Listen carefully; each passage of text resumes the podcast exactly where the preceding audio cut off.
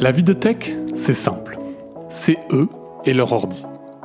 Tout est prévisible, sous contrôle. Non, non, ça, c'est ce qu'ils voudraient qu'on croie. Parce que la réalité, personne n'ose nous la raconter. Enfin, jusqu'à aujourd'hui. En Tronche de Tech, on va leur tirer les verres du nez. On va leur faire raconter leurs meilleures anecdotes, les nuits où tout part en sucette et les bugs que personne ne comprend. Et puis, s'ils sont sympas, on les laissera peut-être se vanter de quelques réussites. Je m'appelle Mathieu Sanchez, je suis le CTO d'Akazi et je vous souhaite une excellente écoute.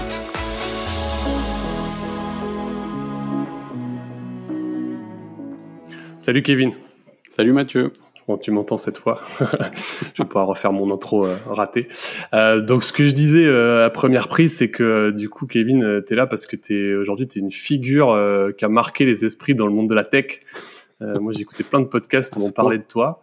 Ouais, à ce point. Bah, je dis ça parce que sinon, en fait, comme comme on est voisins, les gens ils vont croire que je fais le podcast, tu sais, avec mes voisins, euh, genre euh, voilà, voilà. Donc, euh, je dis ça pour mettre un petit peu le, le, le, comment dire, les pieds dans le plat. Euh, T'es prêt, Kevin? Du coup, donc, euh, je t'ai préparé une liste de six questions exactement Ok. euh, auxquelles tu vas répondre. Euh, avant ça, est-ce que euh, en trois phrases tu peux te présenter? Ouais. Alors, je m'appelle Kevin. Je suis développeur depuis 10 ans et je suis le cofondateur de Plugin Lab. J'aide les, créateurs de plugins à créer et à monétiser leur plugin ChatGPT. Ça fait trois phrases. Magnifique, trois phrases. Super bien respecté la consigne. cool, Kevin. Donc, on y va avec la question numéro un que j'ai pour toi. Euh, moi, j'aimerais bien savoir aujourd'hui ce qui t'a poussé vers le monde du dev euh, au tout début.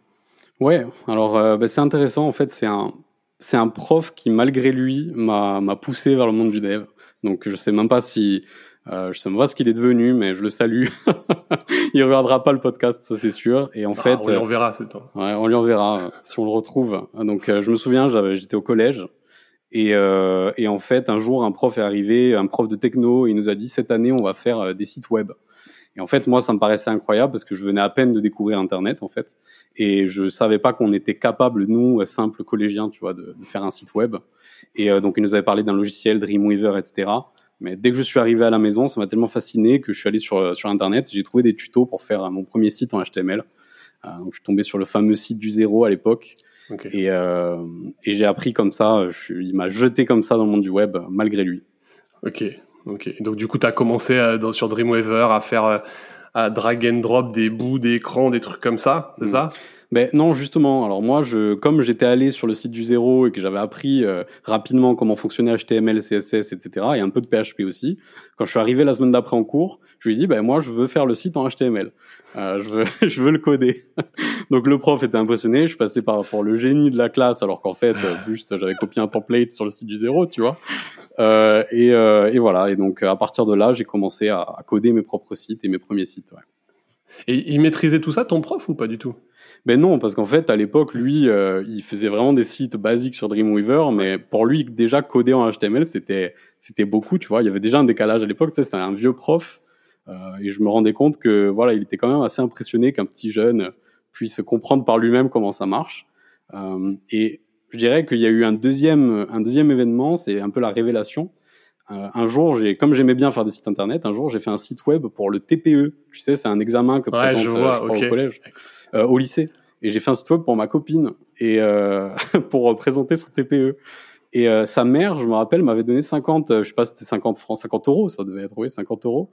Et, euh, et à partir de là, j'ai eu les 50 euros dans les mains. Je m'y attendais pas du tout. Et je me suis dit, mais attends, euh, je peux être payé, je peux être payé Ouais, pour m'amuser ouais. à faire des sites web. et, euh, et voilà. Et à partir de là, ça a été le deuxième, le deuxième déclic où, où je me suis dit que j'allais peut-être le faire professionnellement. Ouais. Ok, ouais, quand tu t'es rendu compte. Mais du coup, à l'époque, c'était vraiment des sites, euh, tu vois, c'est tous les trucs qu'on fait un peu dans, c'est les sites sta- statiques en fait, quasiment, non Tu vas un peu Ouais. JavaScript, mais c'était très, euh, Ouais, à l'époque, pages c'était web de très statique. présentation et tout. Non, ouais, pas du tout. Ouais, c'était très statique. euh, C'était des pages web basiques. On utilisait des des CMS quand vraiment on voulait faire euh, soit un peu du e-commerce ou quoi. Je me souviens, on utilisait PrestaShop, ou on utilisait euh, du WordPress, même du Joomla à l'époque. Je sais même pas si ça existe encore. J'imagine. Si, si, oui. si, si, je, je sais pas. Et, euh, et voilà, donc ouais, c'était. euh, mais il y avait pas encore d'animation. Il y avait pas encore. C'était le début de CSS3 et encore quand j'ai commencé, euh, je crois pas. Donc euh, voilà, il y avait pas. euh, on s'amusait vraiment à amuser. Je me rappelle, je m'amusais à, amu- à, à animer des cubes en CSS3, tu sais, à les, les designer Ouais, en et les animer en CSS. Ok. C'était le tout début de ça. Ouais, c'était très basique. Bah, ça me fait marrer ton histoire de TPE parce que moi aussi j'ai fait un site web pour mon TPE. Et pour la petite histoire, j'ai eu 9 sur 20. Donc ça aide pas. bien passé. Ça ça n'a pas impressionné euh, grand monde quoi. Ne faites pas de site web euh, pour, pour, le TPE. Ou alors faites-le avec plus de talent quoi. Faites, euh, quelque chose d'autre quoi. ok, excellent. maintenant question numéro 2, c'est quoi le truc le plus what the fuck que t'es codé? Oula, alors ça ça, je pense qu'on peut remonter direct en 2014, 2015, 2016, cette période-là. Euh, à l'époque, j'ai codé un, un, système assez complexe en fait qui permettait de monétiser des réseaux sociaux. Alors dit comme ça, ça parle pas à grand monde. Je vais pas trop rentrer dans les détails techniques, mais c'était assez fou parce qu'en gros, on avait besoin de créer des milliers et des milliers de profils sur des réseaux sociaux très connus, donc des applications mobiles dont je donnerai pas le nom. Euh, et, euh, et, en fait, on, créait des profils, des profils, des profils. On ajoutait des milliers, des centaines de milliers de gens en amis. Et euh, une fois qu'on avait une communauté euh, vraiment de personnes qu'on pouvait, pour avoir un gros reach sur ces profils-là, on balançait de la publicité en fait. On balançait des stories, on balançait des posts avec de la publicité. Et donc avec des liens de référol, etc., on gagnait de l'argent comme ça. Et, et c'était un système complètement what the fuck parce que pour faire ça, on avait des dizaines d'iPhones jailbreakés branchés à la maison sur des Mac mini. Euh, ces, ces, iPhones faisaient tourner des serveurs avec des, des, applications qui étaient tweakées, qui nous permettaient d'authentifier des requêtes. Enfin bref, c'était tout un bordel. Attends, mais du coup, pourquoi euh, ça, Parce qu'en fait, tu vois, moi, je vois, euh, je prends le problème. Je me dis, ok, je veux créer plein de profils. En fait, je prends, je sais pas, mm. un outil d'automatisation, tu vois, de clics, et puis je me dis, je vais créer des profils comme ça. Toi, du coup, c'était pas ça la solution là. Non, parce qu'en fait, on avait besoin de scaler plus, parce qu'en fait, on avait un ROI très précis sur euh, sur chaque profil, et, euh, et on avait besoin vraiment de créer des milliers de profils et d'ajouter des milliers, et des milliers, et des milliers de personnes en amis. Et donc, on avait besoin, à un moment donné, au début, on a commencé avec des trucs qui te permettaient de cliquer sur les applications, mais ça scalait pas assez. Nous, on avait besoin d'aller beaucoup plus loin. Donc, on avait besoin de passer par les API directement, tu vois.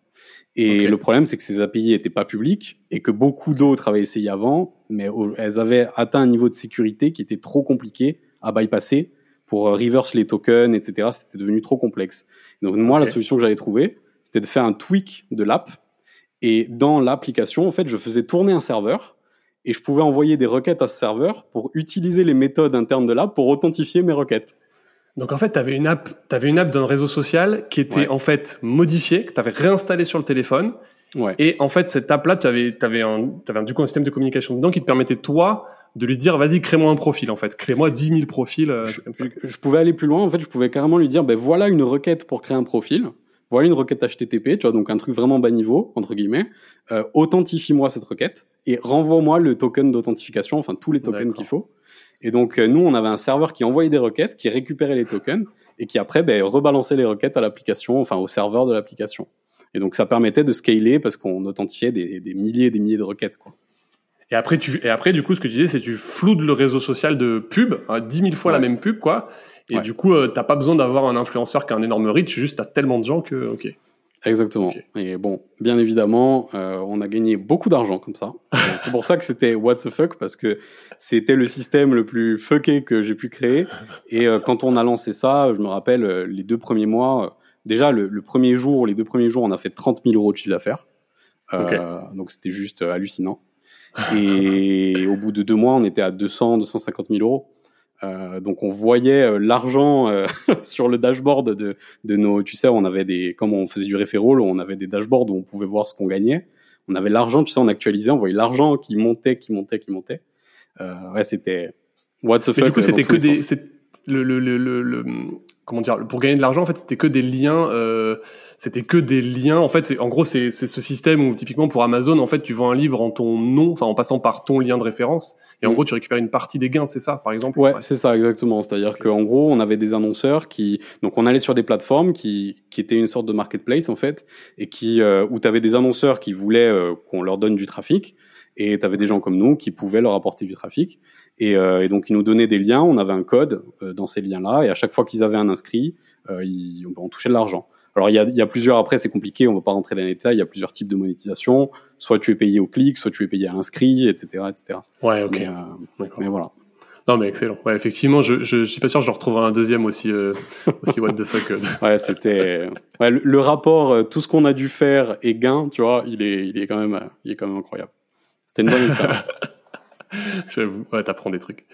Alors, top, question numéro 3. Euh, est-ce que tu as une expérience marquante bah, de, de, gestion d'un système comme ça, un peu en prod Ben, alors, alors c'est marrant parce que parce que euh, bah, ce système-là, euh, on peut en parler aussi en fait. Euh, ce système-là, il était très très compliqué parce que voilà, il y avait tout un tas de choses à gérer. Déjà, il fallait gérer une collection d'iPhone branchés à des Mac Mini en local. bon, c'était tout un bordel. À tout moment, tu mets le feu chez toi, tu vois. Donc voilà, Free, Free ou Orange tombait, on n'avait plus de business qui tournait hein, parce que ça tournait chez nous. et le deuxième truc, c'est qu'on avait des bases de données du coup pour engranger et scraper toutes ces données-là.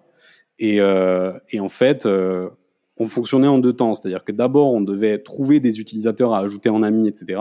Et donc, on devait faire gonfler, entre guillemets, des bases de données et stocker des milliers, voire des millions, en fait, de profils, etc.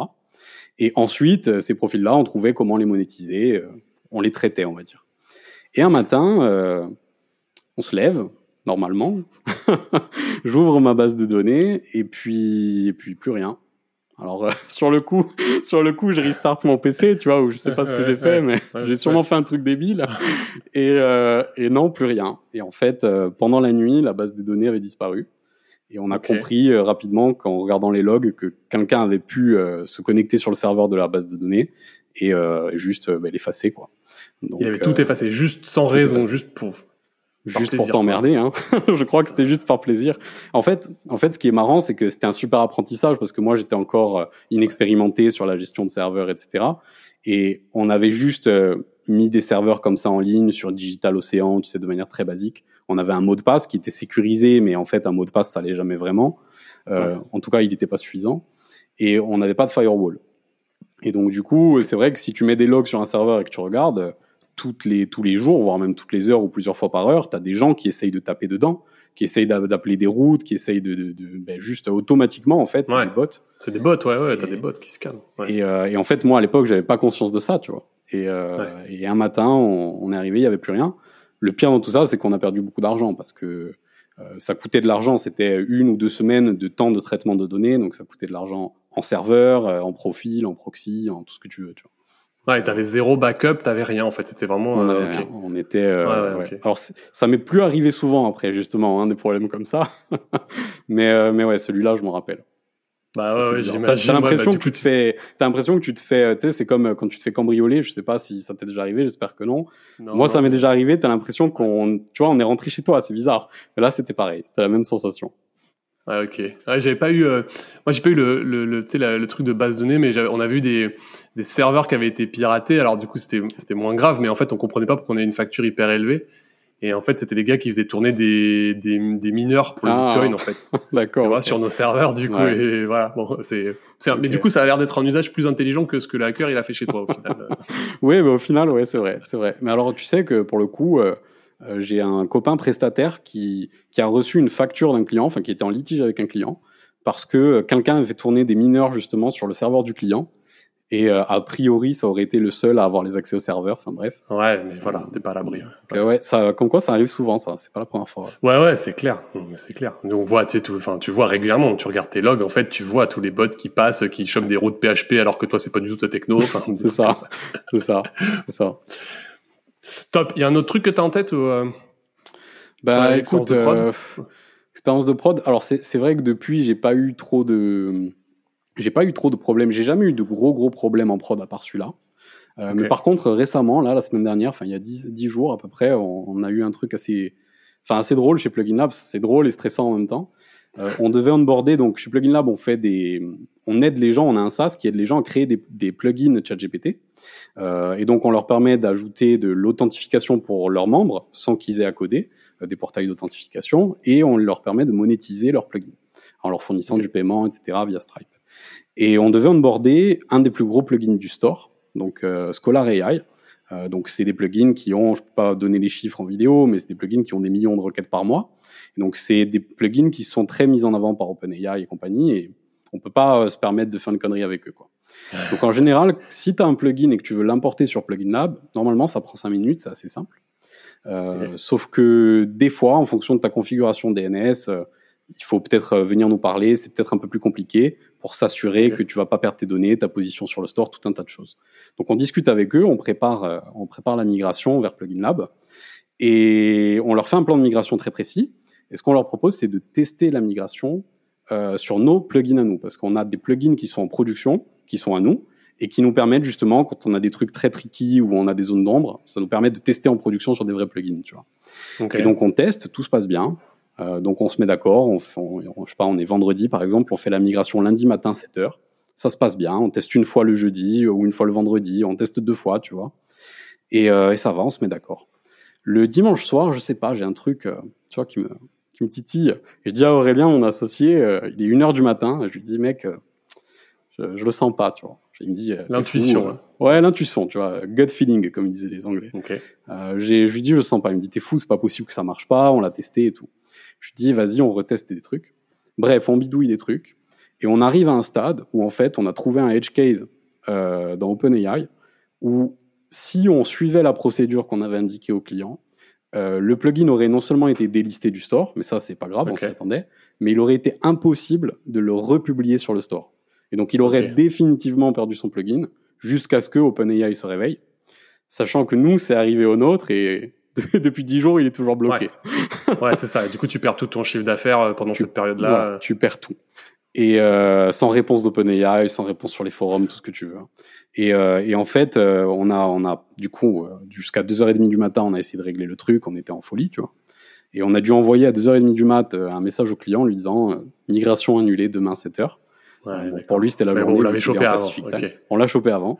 Mais gros coup de stress. Euh, et ça implique beaucoup de choses parce que perte de confiance du client. Pourquoi vous m'aviez dit que vous étiez bon alors qu'en fait vous avez fait un dernier test. Bon, en fait, ça implique pas mal de choses, tu vois. Donc, euh, donc ouais, à la fois c'était bien de tester et on, on est content de pas avoir euh, de pas avoir eu à expliquer au client pourquoi son plugin était bloqué, quoi. Ouais, et puis au final, en fait, euh, non, euh, je veux dire, le, le- finalement, ça se termine bien parce que même s'il te pose la question pourquoi t'as retesté, c'est quand même qu'au final, il s'est dit, voilà, il est sérieux, ils ont voulu faire les choses bien, ils ont trouvé le Ouais, truc. donc, ouais, ouais. Après, bon, voilà, c'est vrai que nous, on, était très confiants, tu vois, donc euh, ouais, c'est ouais. C'est- Il y a des gens qui vont le prendre bien, des gens qui vont le prendre moins bien. Au Ouais. final, on les a onboardés euh, hier, euh, non, avant-hier. Donc ça s'est très bien passé et ils sont très contents. bon, ouais, tant mieux. Cool. Ok, ouais, comme quoi, ouais, tu vois, des fois, même tu fais tes jeux de test et tout, en fait, tu, tu sais, t'es jamais 100% safe. Ouais, c'est c'est difficile, ouais. C'est difficile de, de savoir. Surtout quand tu as des interactions avec des choses que tu maîtrises pas. Tu vois, typiquement, nous, OpenAI, on a fait euh, tout ce qui était dans la documentation. euh, officiellement, Oui. tout ce qu'on a fait, c'est supporté. Sauf qu'en fait, tu trouves un edge case ou bien euh, tu as pas compris un truc, etc. Et quand tu interagis avec plein de systèmes, euh, je crois que toi, tu as eu une histoire récente avec une base de données. tu sais de quoi je parle. Je vais pas en parler là, ouais. Je vais parler sur LinkedIn. Je me suis fait. on m'a dit. Qu'est-ce qu'on m'a dit? On m'a dit. Attends, il y a un gars qui m'a dit. Euh, éloge, éloge de la médiocrité. Enfin bref, il y a des gens qui vont bien tacler quand même sur ce truc-là. Ah oui, d'accord. Euh, Ouais, bah, non, non, mais bref, on en parlera une autre fois. euh, mais du coup, euh, non, ce que je voulais dire, oui, sur ton, sur tout ce qui est euh, ChatGPT, OpenAI, en fait, c'est vrai que c'est des systèmes qui sont tellement jeunes, euh, ils doivent carburer à fond pour te faire une doc, mais en fait, leur doc elle est obsolète hyper vite, et donc forcément, t'es sur des choses où si tu suis juste la doc et tu testes pas la vraie vie, tu, tu risques de rater des choses. Ouais, Ouais, carrément, carrément. Et puis, euh, et alors, au passage, eux, c'est une super, euh, une super définition du, du, de comment aller très vite en startup, hein, parce qu'ils ont des centaines de millions d'utilisateurs. Euh, par contre, euh, enfin, tout est pété. Hein. Enfin, Quand tu es dans l'écosystème des plugins, euh, tous les jours, il y a un truc qui pète. De temps en temps, t'as plus de localisation dans tes requêtes. S'en foutent, hein, les mecs, ils sont tranquilles. Hein. C'est quoi C'est euh, go fast and break things. euh, Ouais, je, je pense que c'est, ils ont, ils ont repris le motto de Facebook. Ouais. ouais, ouais, à fond. C'est même euh, break things et après on verra si on go fast, mais pour ça. on casse tout. Ça. On s'empêche pas que ça marche. Non, c'est clair. Non, c'est clair. Ça avance vite, j'ai vu ça, ouais. Mm. Ok, top. Euh, question numéro 4. Un truc sur lequel tu as changé d'avis durant ta carrière. Hmm, là, c'est facile. Hein. C'est être un psychopathe euh, hyper rigide euh, avec le TDD, clean architecture, euh, peu importe comment tu les appelles, toutes les bonnes pratiques euh, de développement en général. Ouais. ça c'est. Alors ça c'est marrant. Du coup, j'ai bien que tu développes parce que c'est vrai que c'est pas. Du coup, moi je te je te connais aussi des réseaux sociaux et du coup mm. tu parles pas mal de ça, mais j'ai pas l'image de toi comme ayant été de l'autre côté en fait. Ouais, oui, ça c'est. et puis puis d'ailleurs c'est quelque chose c'est assez marrant parce que le peu de fois où j'en ai parlé, les gens t'expliquent que oui, mais non, mais c'est parce que tu faisais pas bien du TDD, que tu as pas aimé le TDD. Donc, euh, tu vois, bon, c'est assez facile.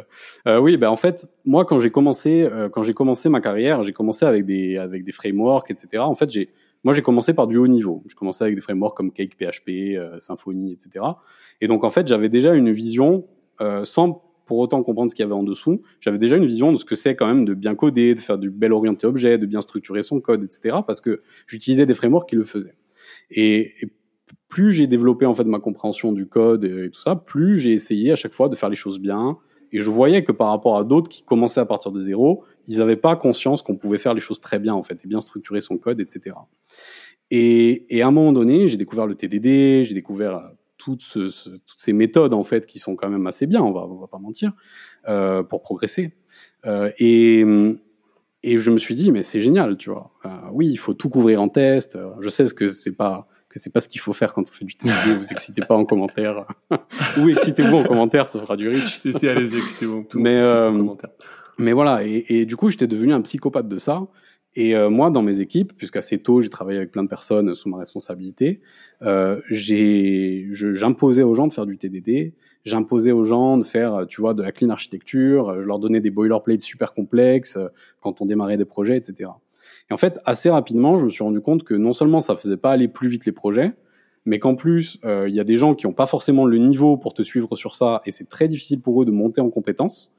Euh, et en plus, il y a une expérience assez marquante où j'ai travaillé pour une startup, euh, je t'en parle après si tu veux, où je me suis rendu compte que euh, ça servait pas à grand chose pour le business et qu'il y avait un espèce de seuil où évidemment il faut pas mal coder parce que les gens de suite quand tu mmh. dis euh, le TDD ça sert à rien, ils vont te dire oui mais coder mal c'est nul évidemment tu vois coder mal c'est nul waouh super mais en fait il y a j'estime qu'il y a un certain niveau où tu dois coder bien mais passer un certain niveau d'exigence, ça sert à rien d'aller plus loin parce que tu vas perdre du temps inutilement ou ajouter de la complexité au projet et à ton équipe aussi inutilement.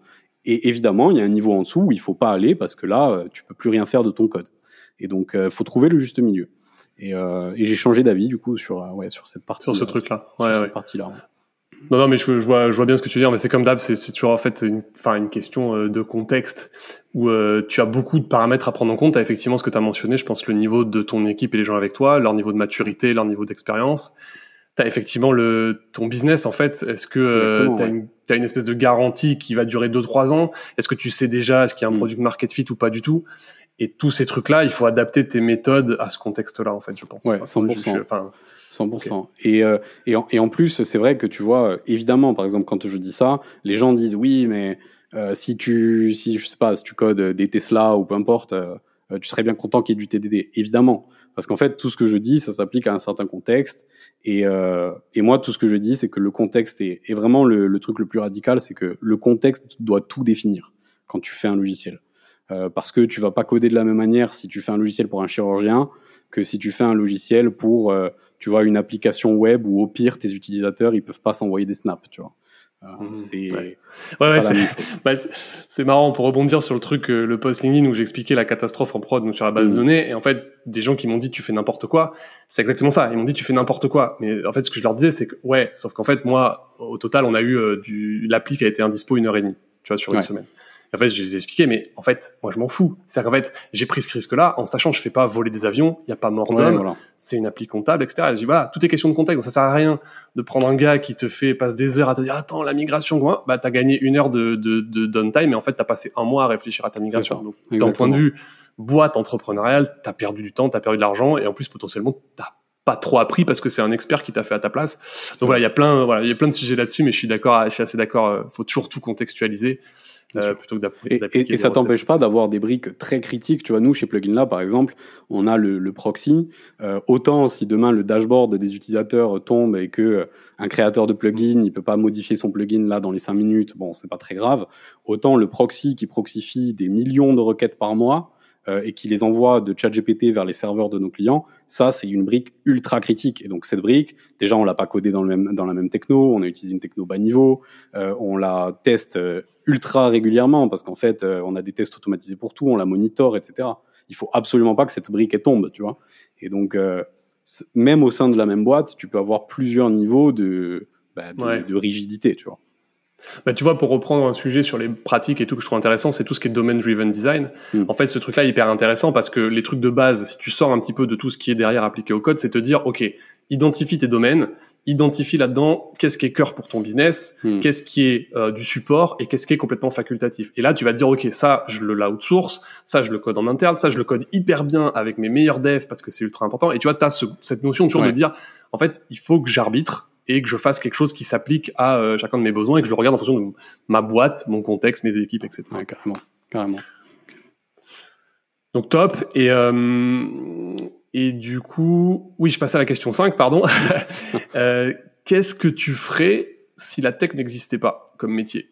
Ouais, c'est une bonne question. Je pense que, en fait, je, je crois que je ferais un métier créatif. Euh, créatif, mais pas au sens euh, où je serais un artiste, mais je ferais un métier où j'ai un impact sur l'environnement. Euh, alors, pas non plus au sens écologique, mais je ferais, tu vois, je sais pas, ébéniste, maçon, un truc où je peux créer quelque chose. Parce qu'en fait, j'ai beaucoup pensé à ça et d'ailleurs, j'y pense beaucoup des fois. Qu'est-ce qui se passe si demain je suis plus dev ou même qu'est-ce que je ferais de, tu vois, si demain je suis millionnaire et que je revends Plugin Lab, c'est quoi la prochaine étape, tu vois, si je veux plus coder. Et en fait, je, ouais, ce qui me plaît dans le code, c'est c'est que tu as zéro distance entre ton idée et sa réalisation. Euh, tu as une idée d'application, bam, tu la codes, tu l'as dans les 10 minutes ou dans l'heure ou dans la semaine, mais peu importe, tu vois, tu l'as. Et, euh, et ouais, j'aimerais bien avoir, euh, être capable de, tu vois, d'aller dans ma scierie, euh, couper un bout de bois, euh, ouais, faire une table. C'est bête, hein, mais c'est quelque chose qui. Non, non, non, je, enfin, tu vois, je... ouais. Non, non, mais je trouve ça cool. je pensais, moi, je suis pas, je suis alors j'ai honte de le dire des fois, mais je suis pas du tout manuel. En fait, c'est vrai que c'est un truc que j'arrive pas. Mais je sais pas. Est-ce que c'est mais je mais je vois très bien en fait le côté euh, créer des trucs. Euh, moi, je le vois très bien dans le code. En fait, créer des trucs de ses mains euh, et le code te donne une force de fou parce qu'aujourd'hui dans ton garage, tu peux faire des trucs sur le cloud qui impactent des, des milliers de personnes. Ah ouais, je vois très bien ce sentiment-là. C'est clair. Et du coup, je comprends après sur la partie, sur la partie, ouais, créer des objets, créer des choses que tu as l'habitude d'avoir autour de toi, mais tu sais pas faire en fait toi aujourd'hui. Top. Et euh, une question euh, polémique, la question 6. Euh, le, type de, le type de personne que tu détestes le plus ou la personne que tu détestes le plus, si tu veux me donner un nom, tu vois, ça, ça serait incroyable. Ça. Ouais, alors la personne que je déteste le plus, c'est non, non, non, ça tu peux le couper, faire une intro si tu veux. non, non, j'aime bien ça. non, je déteste personne. Euh, j'aime pas les gens qui sont, euh, j'aime pas les gens qui sont bornés, j'aime pas les gens qui qui sont, ouais, qui, je sais pas, tu vois, c'est des typologies de personnes en fait. J'aime pas les gens qui pensent tout savoir et qui pensent qu'ils ne changeront jamais d'avis parce qu'en fait, euh, moi, j'ai que 30 ans, mais j'ai bien compris que tu changerais tout le temps d'avis au cours de ta vie. Euh, j'aime pas les gens qui sont mauvais, j'aime pas les gens qui sont, euh, tu vois, il y a des gens, c'est des arnaqueurs. Je me suis fait arnaquer par plusieurs personnes. Il y a des gens qui sont foncièrement malhonnêtes. Et en fait, j'arrive pas à me rendre compte, par exemple, de à comprendre comment ces gens se lèvent le matin, se regardent dans la glace et se disent, putain, je dois 8000 euros à tel prestat, je vais pas lui payer, euh, et je suis conscient que je vais pas lui payer, tu vois. Euh, voilà, ce genre de gens, je, c'est le genre de personnes que je déteste. Ouais, euh, ouais ok. Et ce truc-là, je le trouve intéressant parce qu'en fait, tu sais, c'est toujours, on se dit, euh, nous, on voit les autres et ils mm. ont, ils t'ont fait un truc, donc tu vois, typiquement, ils t'ont arnaqué. Euh, et du coup, euh, tu te dis voilà, mais en fait, ils savent qu'ils m'ont arnaqué et tout. Mais en fait, ce qui est marrant, c'est qu'on a tu sais, tout ce biais de se mmh. voir, de se donner des excuses. En fait, on a toujours une raison, une bonne raison d'avoir fait ce qu'on a fait. Et, et, du coup, quand on voit les autres, on dit tiens, en fait, lui, il y a surtout, sûrement, il a, il a fait ce truc-là parce que voilà, c'est, je sais pas, euh, il est pas, il est mauvais. Et puis mmh. nous, on fait la même chose et on se dit voilà. Et donc du coup, je. C'est une bonne manière de le voir. C'est une bonne manière de le voir. Peut-être qu'en fait, ils s'en rendent pas compte. Alors, je vais donner les noms de tous ceux qui m'ont arnaqué. non, mais ouais.